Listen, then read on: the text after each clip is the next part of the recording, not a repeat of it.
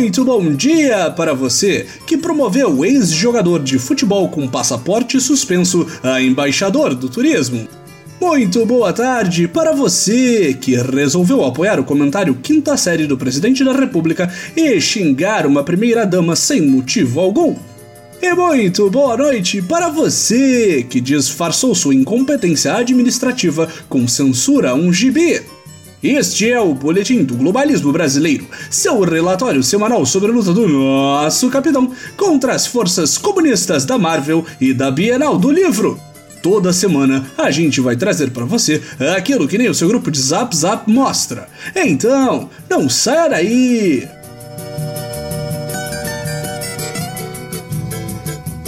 Esta semana, o governo mais patriótico de todos os tempos celebra o seu primeiro 7 de setembro da nova era. Sim, amigos ouvintes, não passou nenhum ano que nosso capitão foi eleito. O tempo não passa enquanto estamos sob a tutela de Bolsonaro. Graças a Deus! Por décadas, os festejos da independência brasileira foram festas burocráticas, lentas e impopulares. Mas tudo isso mudou com Bolsonaro. A celebração da pátria sob a regência do nosso Messias é uma festa completamente diferente, popular e participativa. Fora estão os políticos no palanque, aliados escusos e figuras polêmicas. No governo Bolsonaro, nosso líder é acompanhado por donos de lojas, canais de TV, pastores e toda sorte de gente que ganha verba de propaganda para defender o governo, como deveria ser. Quem são lideranças políticas perto de figuras como Silvio Santos, Edir Macedo e do velho da Havan? A juventude fica empolvorosa com o charme da nova era. A celebração dessa vez começou nas redes sociais. Esse recanto digital que é responsável pela concepção deste governo maravilhoso. Bem cedo, nosso amado líder Jair fez o que todo chefe de Estado faz no dia que celebra a sua independência de uma força imperialista. Agradeceu a outro governo imperialista. Sim, amigos ouvintes, nada diz independência do Brasil. Como começar os trabalhos mandando muito obrigado para os Estados Unidos da América.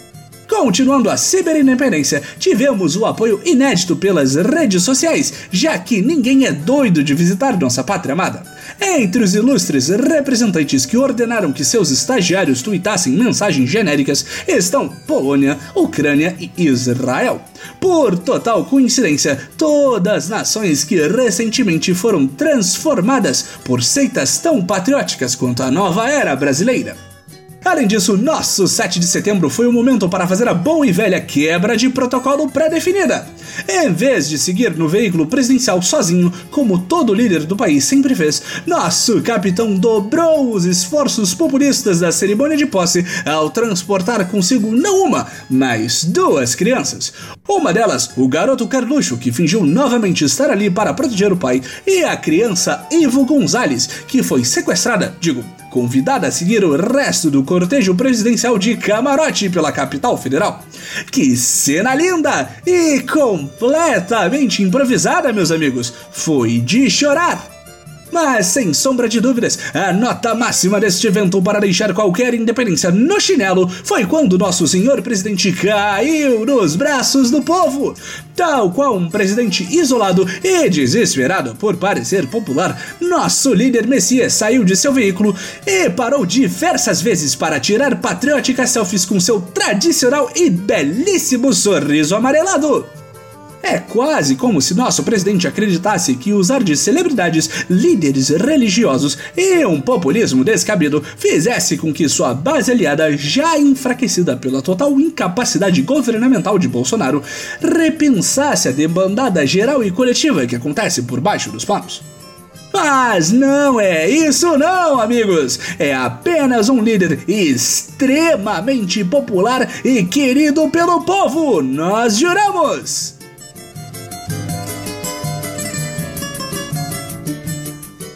Mas o que poderia ser apenas uma semana de celebração para outros líderes mundiais, na nova era é mais uma semana de muito trabalho. Esta semana foi anunciado o escolhido de nosso escolhido para a Procuradoria Geral da União. Seja bem-vindo, patriota Augusto Aras. Ah, produção, Isso não pode estar correto. Esse não é o subprocurador esquerdista que até festa fez para petistas anos atrás e que é claramente contra Lava Jato? Ah, deixa eu adivinhar. Fingir que não sabe de nada de novo. Uhum, uhum. Grande acordo com o Supremo, com tudo. Tá ok. Amigos, vocês podem ter ouvido por aí que o novo procurador é uma figura infiltrada da esquerda que foi indicado pelo presidente senhor Bolsonaro para salvar a sua própria pele e de sua família, que teria uma série de problemas legais prestes a serem revelados e que por meio de um acordão, nosso amado líder havia vendido a sua alma para agradar a classe política. Mas estamos aqui para desmentir essas ideias de alguma forma. Para aqueles que não sabem, o Procurador-Geral da República não é apenas o responsável por tomar conta dos achados e perdidos de todo o país. Isso surpreendeu a nós aqui na produção também. O PGR, como é chamado, é o responsável pelo Ministério Público Federal, que atua independente dos três poderes executivo, legislativo e judiciário para manter a ordem nesta pocilga chamada Brasil. Como parte das responsabilidades de um presidente, coube ao nosso Messias anunciar seu indicado para tão importante vaga. E, pela primeira vez em quase 20 anos, nosso presidente escolheu alguém de fora da lista tríplice que normalmente é montada com sugestões para o presidente em exercício.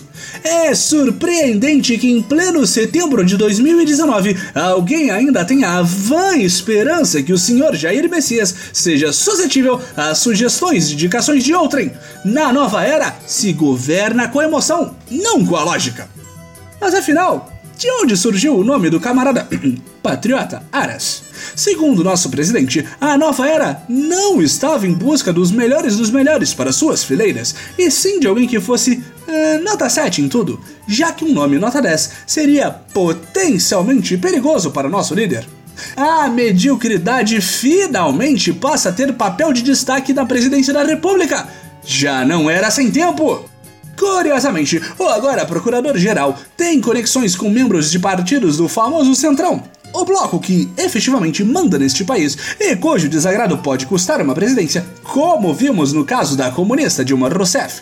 Ao nomear o amigo de todo mundo para o cargo, nosso líder demonstra humildade e planejamento estratégico, o que normalmente iria desagradar a base aliada que está mais focada em lacração e maluquice.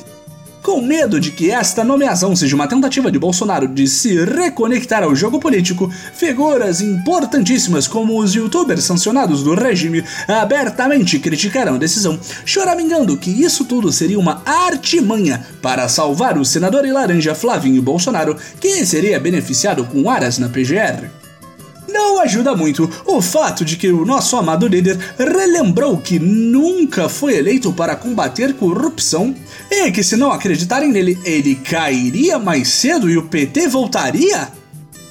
Como assim, meu presida? Que derrotismo é esse? Aqui é a nova era! Nós nunca vamos parar de gritar contra o fantasma inexistente do comunismo e do PT! Os ratos já saíram todos deste navio chamado Brasil. Não podemos também perder o capitão!